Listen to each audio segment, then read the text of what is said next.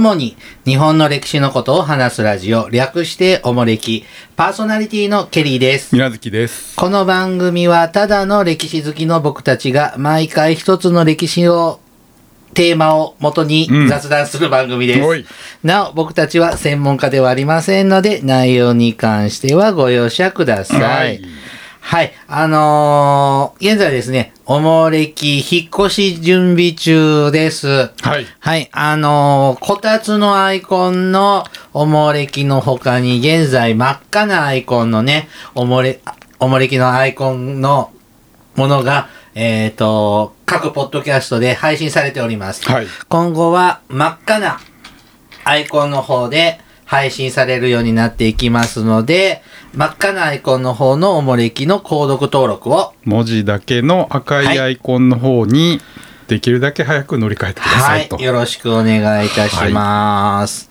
はい、おもれきですね。今日は？467回ですね。467。はい。はい467です。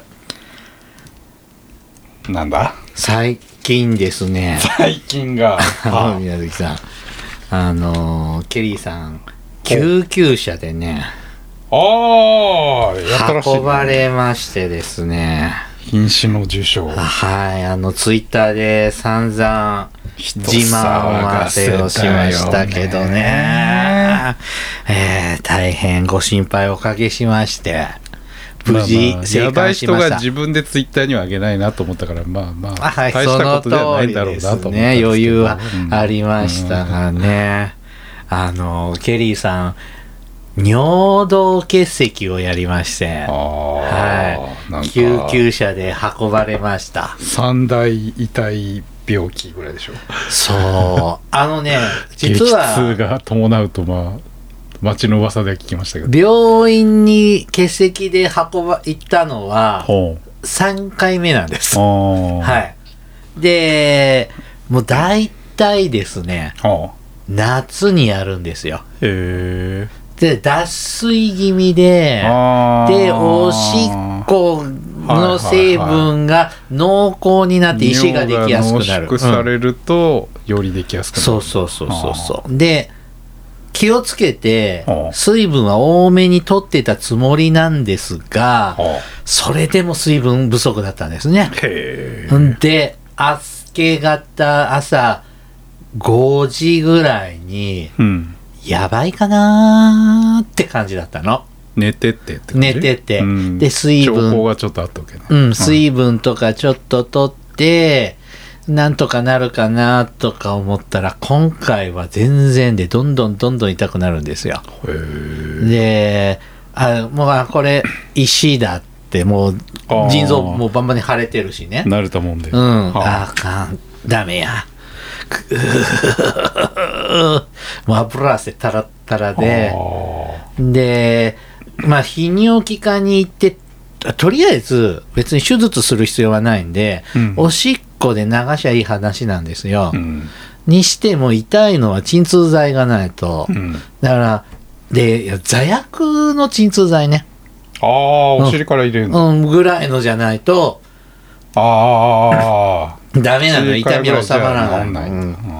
なので、ともかく病院に行かなきゃいけないけどは、まだ待ち医者もね、空いてる時間じゃないし、うわーとても痛みに耐えきれなくって、救急車呼んじゃいました。で、救急車着いた頃に石が動いたんだろうね。痛みは収まりました。あそういうもんな うん、だけどもう薬欲しいし、ほまあ、一応確認のため、ことも思って、もうそのまま救急車で運んでもらって、ううんえー検査したらやっぱ石でした。うんで、まあこれおしっこで流すしかないので、うんはい。薬で散らすんでしょ？散らさない。おしっこ、流れちゃう。流す。うん。それはもう別に自然の作用で。そうです。特に薬を飲んだあ、だからりしないわけ。利尿作用があるとか、おしっこ出るだけの薬なのうん、とかちょっと尿道を広げるとか。逆にあの、前立腺がちょっと棒が、ね、尿道を狭くするとか、そんな肥大してるほどじゃないにしても、うん。まあ、そなんでちょっと前立腺をちょっとちあの落ち着かせるとか、まあもう、と。もかくおしっこでも。うも。石をどうにかするってもんじゃそうない押し流す。もうその胆石みたいなのとかさでっかいのになると、そりゃ、なんか超音波で破壊する。尿道のやつはそんなにおしっこで流す本当にはいもう、ルッてしてないね、で、知らないうちに出産も終わりまして、はい。知らないうちに出産が終わるんですか？3人目、はい。えー、怖っあの、だからもう一回検査行ってレントゲン取ってもいいから、どこにも何にももう石はなく。じゃあその石の顔は見てないわけね見ないよ。おしっこで流すの、いちいちちょっとあの、コップに入れて出てるかなんか見ないから。あそういうもんうん。それ見た方がよくないの？あでもそんなレベルなそんな、む超ちっちゃいねって感じ。1ミリあるかないかなの？そんなにないんじゃない？あそうなんだぐらい。へうん。すんげえちっちゃいねって先生に言われたの。うん。でもそれが神経に当たっちゃう。と、そんな、ま、石ってまん丸じゃなくて、コンペイトーだから、トゲトゲしてるトね。ゲトゲしてるから、それが。それがこうってこううん。尿道に突き刺さるわけねねえ、あの女性の方がね、出産する時の痛み、ほあれはまたそのうち忘れて、また2人目、3人目ってね、産もうかなって、こう、いや、だって、女性の方のお話聞くと、子供を産んだばかりの頃はもう二度といいっていう。でもまたその痛み忘れてまたって思えるっていうけど、結石の痛み忘れないですね。どうどの辺が痛いわけ？その竿じゃないよね、この辺。あ、チンチンじゃない。うん、この辺。腰？腰の上？後ろの腰らへんの、うん、だ膀胱のあたり？ああ、うんこれ腫れますね。どういう痛み？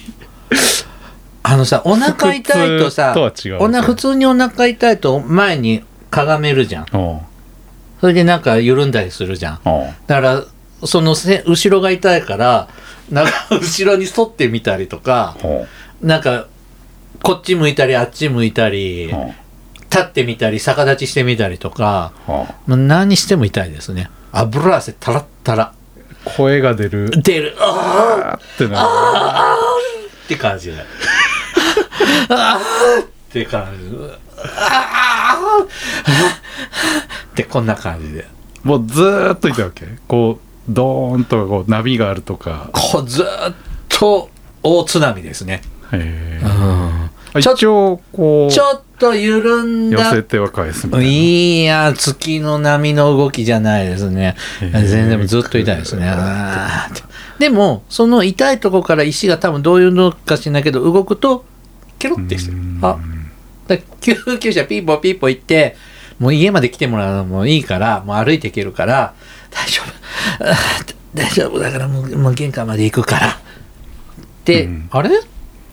痛くなくなってる。あ、僕です。救急車呼んだの。もう痛くないんですって感じ。いたずらじおゃない願いします。そなんか、ほんとそれぐらい。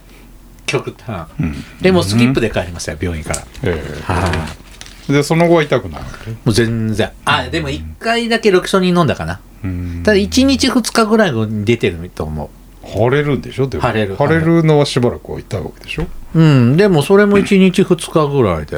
うん。人体の不思議ですね。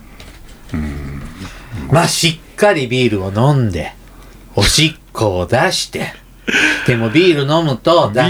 ールこそダメなんじゃないの？えーでも利尿作用あるからー。まんざら悪くないよ。まんざら悪く。うん。プラマイゼロ。でもでもお酒飲むと脱水になるからはビール飲んだら水分補給でうん。ビールを飲む。ハイボールも飲む。ね。チューハイも飲む。っていうのがいろいろね。ケリーさん的に一番欠席にならず脱水にならない一番いい方法だと。好きにしやす はい。はいね。あのやっぱなりやすい人はなりやすいんですよ、みたいやね、うん、僕じ十数年に一回やる。常連の人と、まあ自分もそうですけど一度もなったことないしね。なればいいのさ やってみ？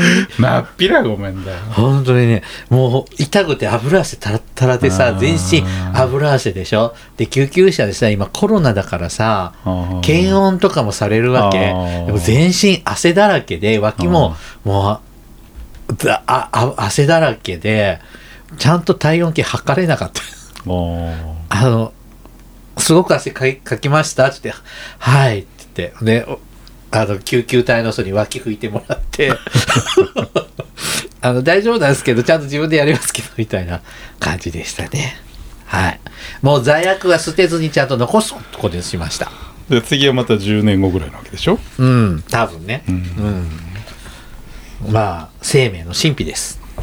人騒がせはい。あの、お見舞いのね、メッセージくださった方もたくさんいらっしゃって、あ、ケリーさんって愛されてるなって。そういうことでねはい確認作業やめてください、え、こんな時じゃないと確認できないじゃやん。めなさいよ 罪深いよ君え、でも救急車で運ばれたら間違ってないでしょ。スキップして帰ってきたんでしょ、うん。そこは書いてないのね。さあ、今日はですね、なんや？えっ、と、還暦の言葉をします。はいシリーズねはい、ちょうどですね、60年前の新語、うん流行語ですね。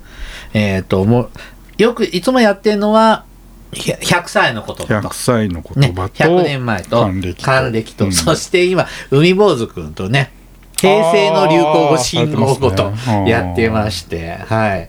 あのこのネタどんだけやるねんというね感じですが、はい。はい、参考にしますのはですね毎度おなじみの？20世紀に生まれた言葉現代用語の基礎知識編、はい、えー新潮大文庫から発刊された本をうん、参考にしています。はい、はい、今回は1962年、うん、昭和37年ですね。昭和37年はいはいなので今年昭和37年生まれの方が還暦。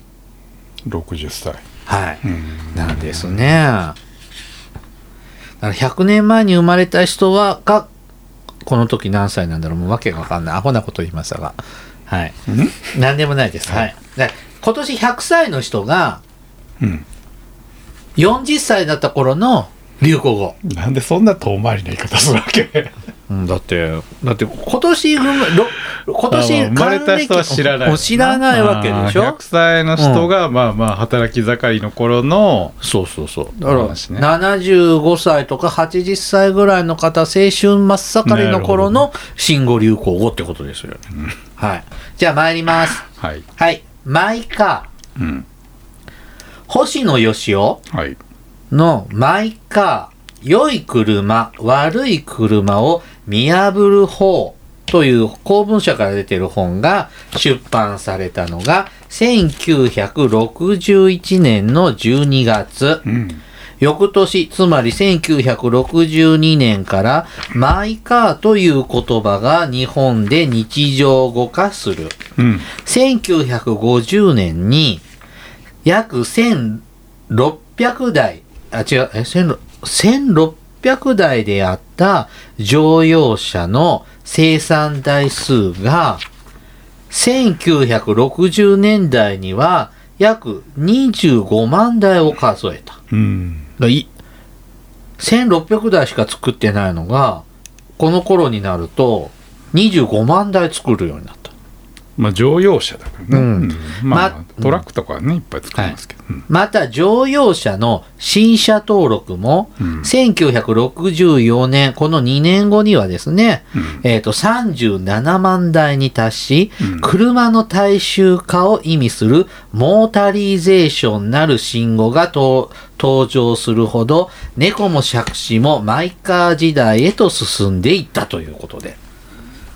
ろこの60年ぐらいからマイカーっていう言葉が、3C なんてやつですな。あ、新三種の神器。そうそうですね。30年代ぐらいですね、まあ、あー60年代の後半ぐらいかな。カラーテレビ、クーラー、マイクカー車ですね。うん。ああ、そうですか。水月さん、マイカー持ってるんですか？毎回一応ありますあ、すごい。ケリーさん持ってないんですよ。乗らないんでしょ？乗らない。うん。運転しない。人引くから運転しないんですが。行くから。いや、あのね、最近いいなって思ったのは、ほあの、友達はマイカー持たずにあの、シェア、シェア？ああ、タイムズとかやってるやつ。そうそうそうそう。ほほほあれで必要な時だけ借りてうん。の乗り回せますね。で、あれのね、いいなって思ったのはう、んその、それ、そこのさ、タイムズのうん。シェア、あれなんじゃ、カーシェアリング？かね。カーシェアリングになんか登録してると、全国どこでも使えるらしいんですよ。ああ、うん。ここの駐車場っていうふうに指定しなくても旅先でペロッとかやってもいいわけ、だからちょっと東京に仕事があって行くんだけど、急遽予定してないとこにも行かなきゃいけなくなった時に、はその東京の訪問先の近くにそのタイムズがあって、ばそこで借りられるから、急遽あっちにも車で行くって言って、あそんな使い方とレンタカーみたいな、どこでもレンタカーみたいで、おおちょっと便利かもってうん。思っちゃった。うん。どどうなの？そのこう今っていう時に使えるもんなの？その使いたい時に。急遽はどうか。急遽とまでは言わんけど。うんまあ、まあ、ある程度予定が組んでるものとか、でも、うんじゃあ今日の午後から行くは大丈ちょっと買い夫みたい物行こうかぐらいはいけるわけ、うん。じゃあちょっと見てみようか。空いてるから1台とか。うちの近所もああるんですよ。あるあるタイムズさんう。ちもその辺にある、うん。うんなので、それはありかなとかね。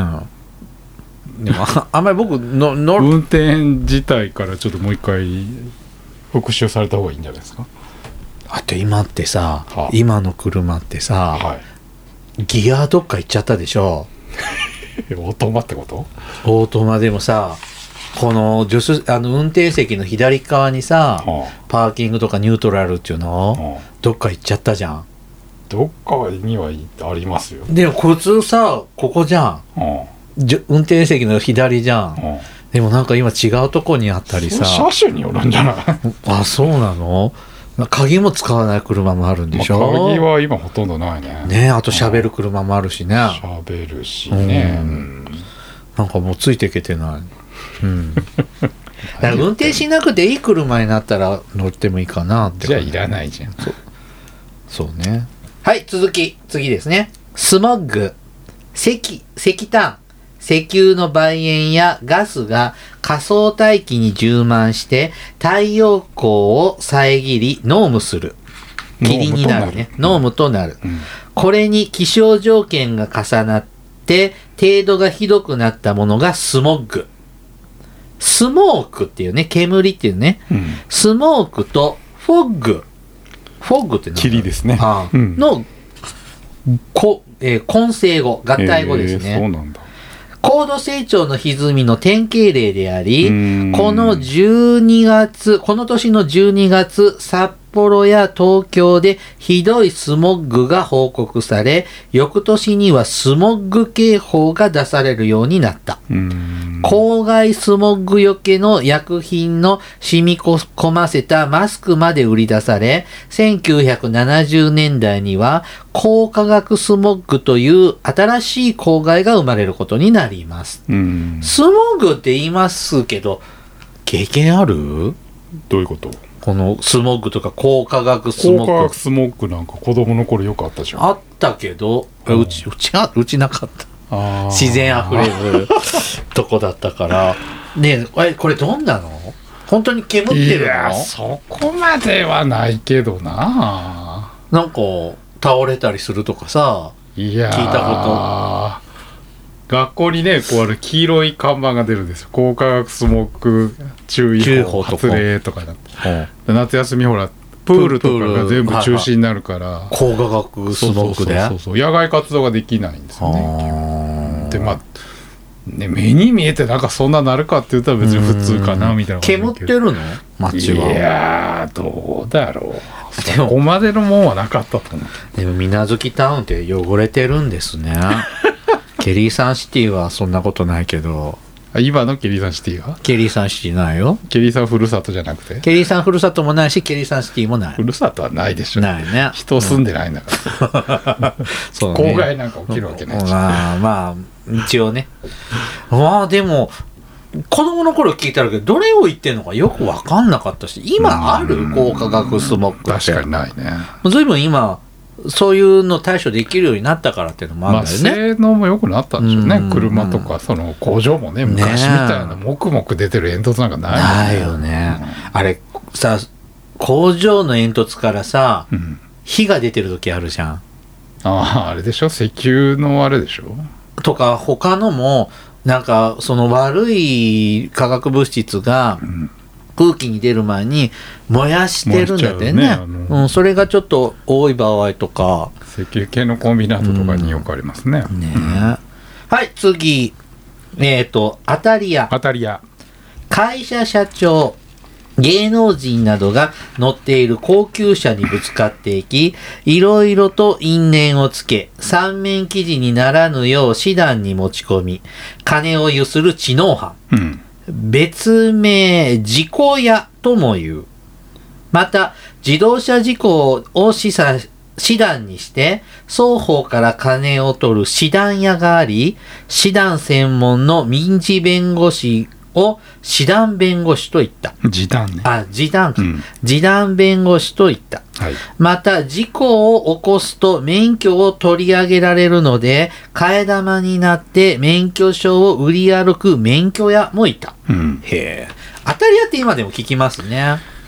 まあね、うん。まあただ今ほらなんだっけカメラああ、そうですね。かなんてだっけあの、ドライブレコーダー。あドライブレコーダーがあってね、だいぶこういうのはうんね難しくなったよねいや、友達、当たり屋に絡まれそうになったっていうのを聞いたことある。絡まれ当たられたんじゃなくて？うん、当たるために、いつ飛び出そうかな、みたいに構えてるんだよ、当たり屋おが。で、だから危ないから止まるじゃん。でも、いや、道路渡るんだったらこ車止まるじゃん。おうでも渡ろうとしないからう、ん。進もうと、アクセル踏踏もうとすると出てくるんうん。で、止まるとまたその人持って、下手な当たり屋がいて、うん。それで立ち往生したことあるって。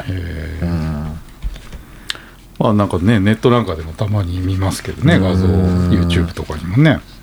まあ今当たり屋より煽り運転の方がブームですな。うん。まあまあまあまああれは別に金取ろうってわけじゃないからねうん。まあ、どっちもちょっと気持ちのいいうん道路の話じゃないですね。ねはい。さあ続いて、キューバ危機。うん世界を核戦争の瀬戸際まで追い込んだ事件。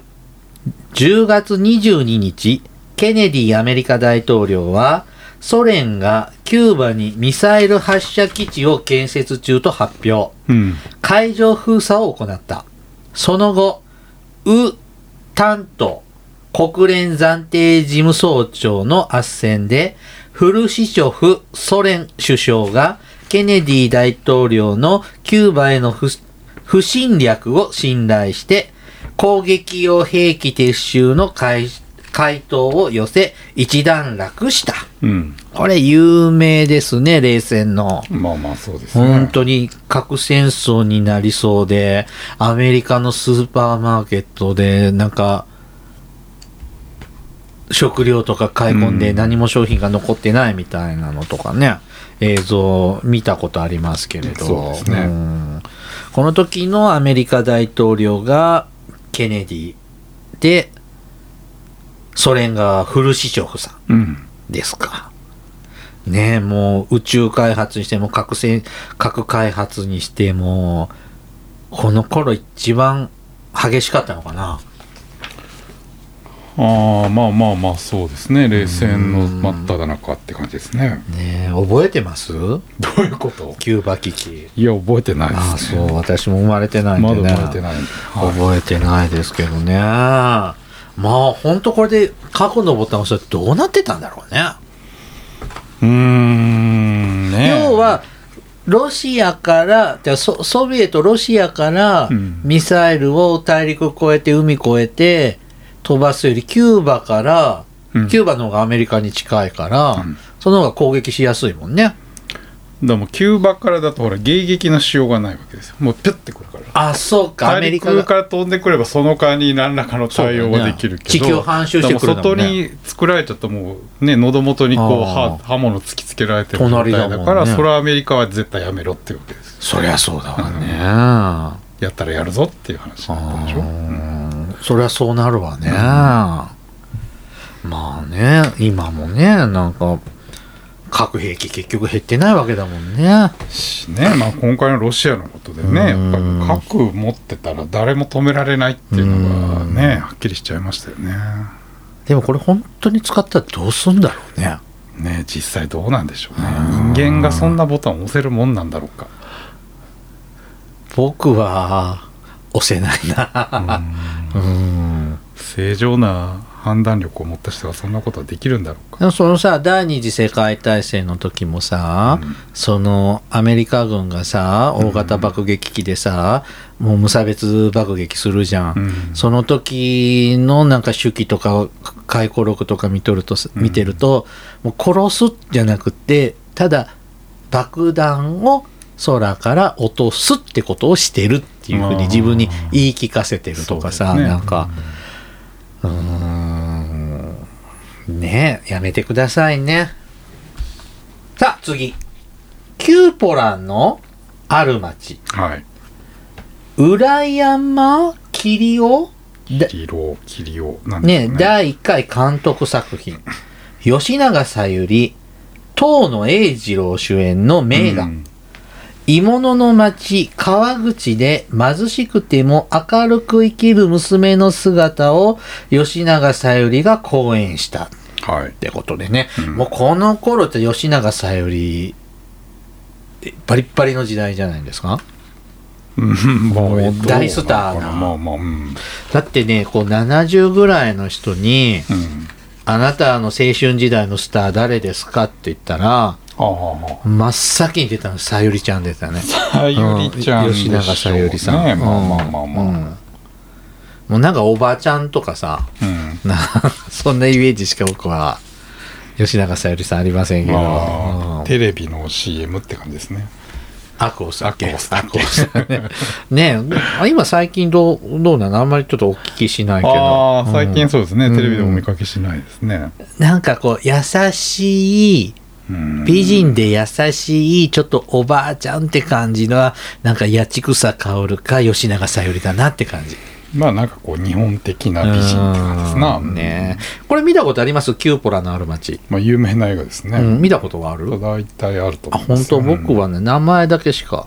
キューポラって何ですかね？キューポラってこうなんか煙突でしょ？芋の工場にあるちょっと独特の煙突のだから鋳物の町なんだ、川口ね。川口ってこれどこ、東京と埼玉のあの境目ぐらいのああはあはあはあはあなるほど。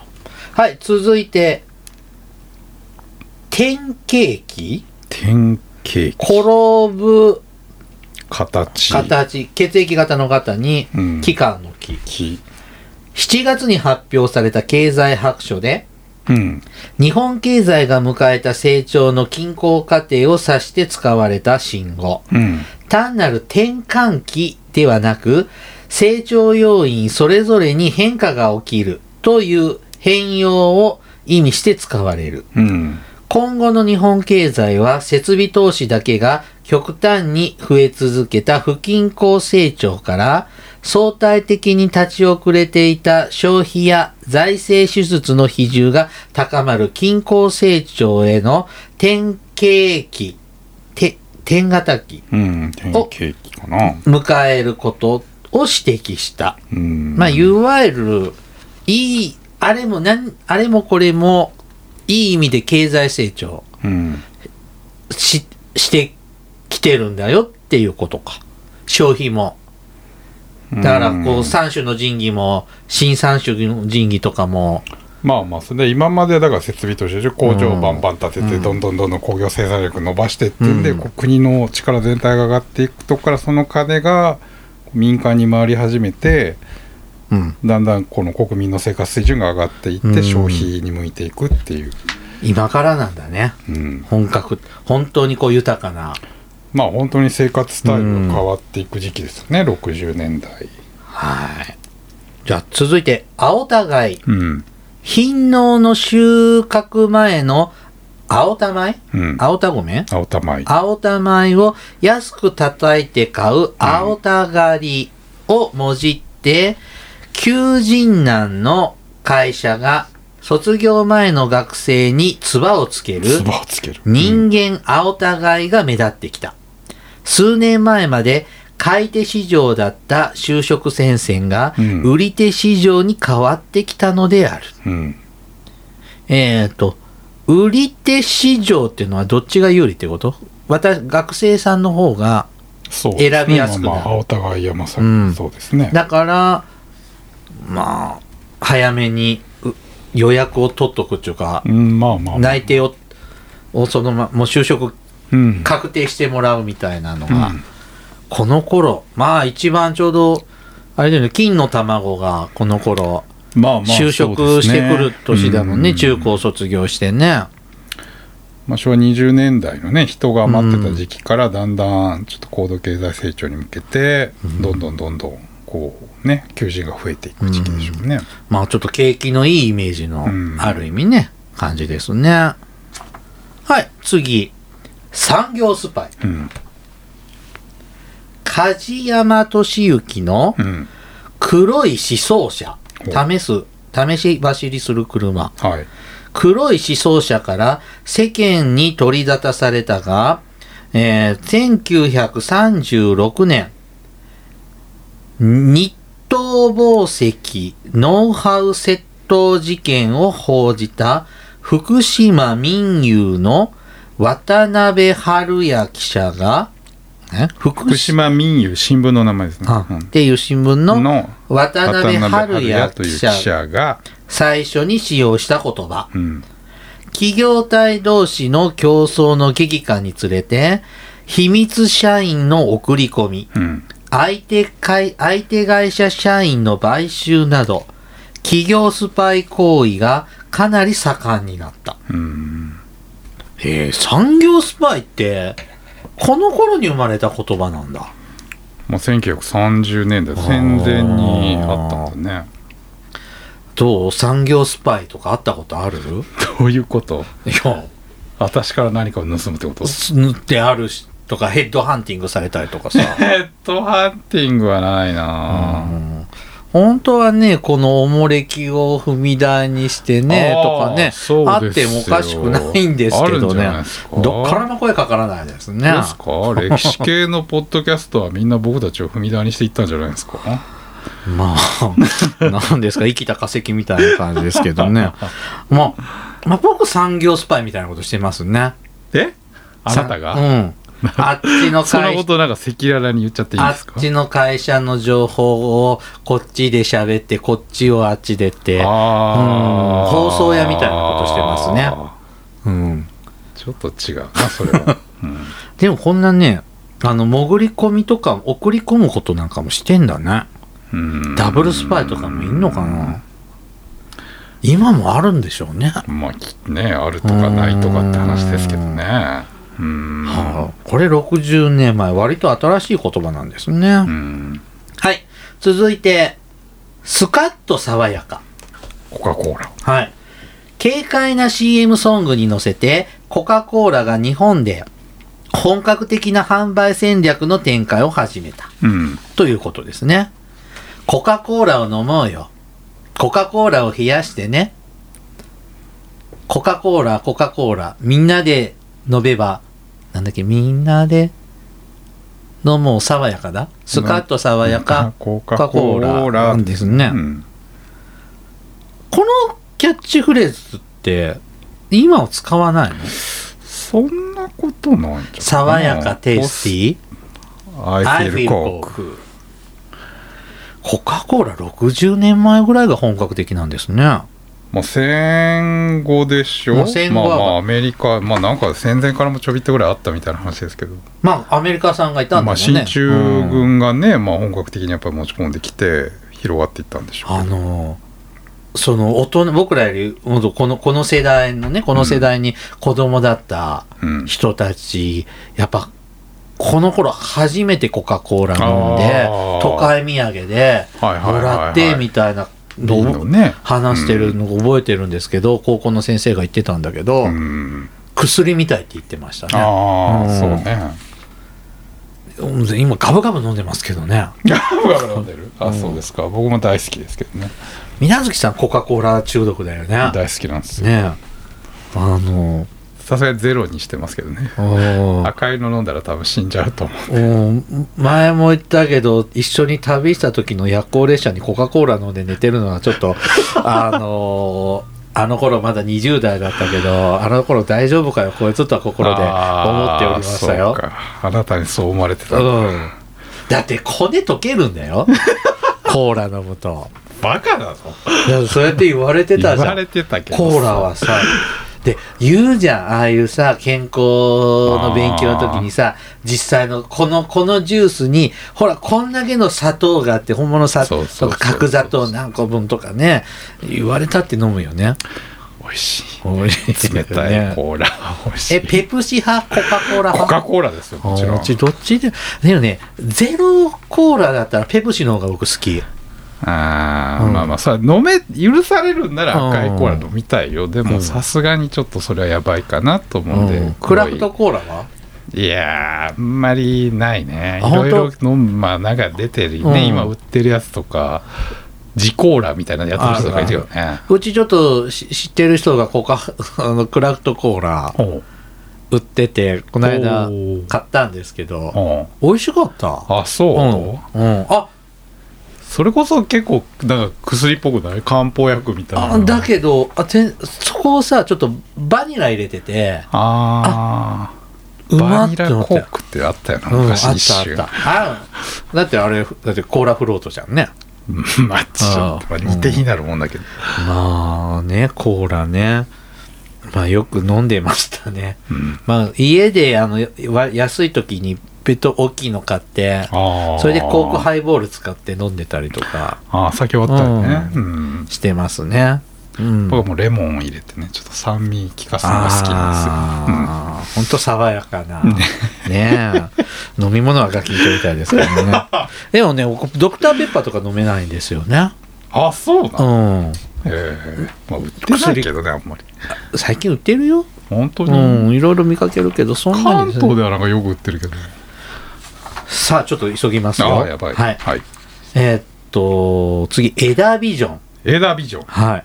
社会党の枝三郎書記長は7月、構造改革論を提起。うん人類が到達した主な成果は、アメリカの生活水準の高さ、ソ連の徹底した社会保障、イギリスの議会民主主義、日本の平和憲法の4つで、えーこれらを総合整理して進むときに、大衆と結んだ社会主義が生まれるというのがその骨子。はい。えーこれに対して反主流派は、うん。党の要項、えー綱領違反だと追及。うん。枝は枝さんは11月に党大会で辞任し、成田職長に交代した。うん昔、枝さんって人が社会党のリーダーをやってたってことなんですか？枝さつきって知らない？あ、枝さつき知ってる。の親父でしょ三郎って。そう。うん。でももはや、社会党、社現在の社民党ですが、ああまあこの前の選挙で一一議席か？一応守ったんだうん。ね一応だよね。まあ、この頃は、まあ、二大政党じゃないにしても、いやいやいや 大きなね野党めちゃめちゃ力がですが、もう今や、60年後の今となっては、うんねえ、時代は変わりましたな。まあね社会主義っていうもの自体がもう陳腐化しちゃいましたからねねえ。はーい。じゃあ続いてですね、うん。どうしようかな。サリドマイド化。はい。化はあの、コロナ禍の化ですね。か、はい。災いのかですね。はい。西ドイツで開発された睡眠薬、サリドマイドは、妊娠後期に服用すると、胎児に奇形を引き起こすことが分かった。うん9月13日に5社が回収、販売停止を行ったものの、西ドイツでは副作用の疑いが、えー持たれた時点ですぐに、えー薬の販売停止、回収が行われていた。うんえー販売を続けていた日本の薬事行政と企業の責任が強く問われた。サリドマイドジってね、そうですねいますね。うんこの薬の副作用でちょっと障害を持ってしまったね、お子さんがおりましたね。まあ、よく、今も昔も変わらないね。まあ薬とねうんのいろんな問題っていうのはまあいろいろありましたよねこれに終わったわけじゃなくてはい。ね、まだこの後もね、いろいろまた出てきますからね。はい、続いて、地37号。地はカタカナの地ですね。はい。偽札技術の優秀さで史上最高と折り紙がつくつけられたのが、地37号事件。うん1950年1月以来37番目の偽札である。犯人は警察の懸賞金付き捜査を嘲笑う知能犯ぶりで逃げ切った。いうことで、うん偽札、今ね、あんまりお金も、おさ、現金を使わなくなりつつ ありますけどね。まあ500円玉硬貨なんか偽造防止のためにね、ああ新しくなった、ね、新しくなって、なかなか見かけませんけどね。まあポチポチ見ますまけどねだポチポチですよね。うんうんまあお札ももうすぐはいね、変わりますしこれが最高水準の偽札だったようですね、当時はね。はい。次、龍馬が行く。龍馬が行くはい。この年、作家、司馬遼太郎の龍馬が行くの新聞連載が始まり、翌年には単行本として刊行され、現在までロングセラーを続けている。うん歴史小説のイメージを変えたこの作品などで、芝は第14回菊池寛賞を受賞した。うん龍馬が行くってこんなに古い？結構、ね、60年前の小説なんですか？うん。でもこれで坂本龍馬ってのが有名になったんじゃないの？うんまあまあまあまあね広く知られるようになったのは、まあ確かにこの作品っていうのは大きいでしょうね。武田鉄矢さんもこれ愛読してるでしょ、うん。もう年がら年中言ってますよね。そうですね、うん。で読んだことね。いまだに司馬遼太郎。マジか手を出していない、はい、老後の楽しみにね。老後の楽しみ、はい。しております。気の長い話で。まあ、だって今さおもれきのネタ仕込むのでいろんな本読むので忙しいので、司馬遼も読めばいいじゃん。そのために、うん、だっていっぱいあるじゃん、まあね。和宮さんとか一冊で終わったけどさ、う何冊もあるのはしんどい。ん、だって短いやつだってあるよ。あるけどね、うん。うん。まあね老後の楽しみです。はい最後ボブ・ディラン。ボブ・ディラン。アメリカで新人歌手ボブ・ディランが3月に ,3 月にレコードデビューをした。うん。当初持ち歌に自作曲は少なかったが翌年以降反戦歌、うん。風に吹かれてなど60年代の公民権運動を背景にたくさんのプロテストソングを発表していくということで、ボブ・ディラン。名前は知ってるけど歌知らない、ボブ・ディランね、なんかさなんかあのー、80 80年代ぐらいのこう歌手の人たちなんかバンド系みたいなさうん。人たちなんかちょっとボブ・ディランに憧れてみたいなさ歌歌詞の中に出てきたりするよ、うん。僕の好きな人の歌も。うん、まあそうだよね。これあこの辺から青春過ごしてきた人がまあやがて次のうん、70年代から80年代に大人になっていって、まあそうだね。ね日本の音楽会とかうんを作っていくわけですから、うん。ビートルズ。でこの頃もうビートルズじゃないの？まあ、でも早いうん。早いのか、あじゃあ先輩なのか、じゃないですか？ああそうか。そうだよね。うん、うん、ちょっと聞いて。えーアメリカ人の歌とか聞きます？いやー僕は洋楽なんてのは全く疎いんで分かんないですけど。うち何やるとクイーンとか マイケルル・ジャクソンとかはカーペンターあサイモンとガーファンクルとあか、サイモンとガーファンクルうんカーペンターズうん、うん、王道でしょうん、うん。そ、それぐらいかな。あんまりわからないね。じゃ、じゃ、ああれは？ラッキーラブって歌ってたよ誰だっけ？どうなの ?I've should ラッキーラッキーラッキーラッキー。アイブシュート、カイリー・ミノーグか。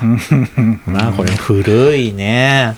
カバーしてる人がいっぱいいるからどれがどんだかよくわかんないよね。僕、和田かな子がカバーしてたの好きでした。はい。和田かな子わかるかな？わかる人にはわかるねはい。今日はね、ちょっともう時間がないので、お便りコーナーお休みです。終わりはい。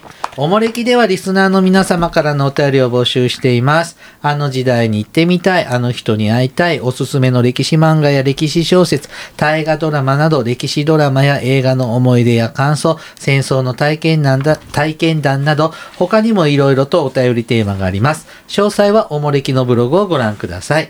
えー番組へのお便りは E メールまたは Twitter のダイレクトメールでお送りください。メールアドレスはおもれき2013アットマーク Gmail.com ツイッターはひらがなでおもれきと検索してください。はいではまたポッドキャストでお会いいたしましょう。さようなら。さよなら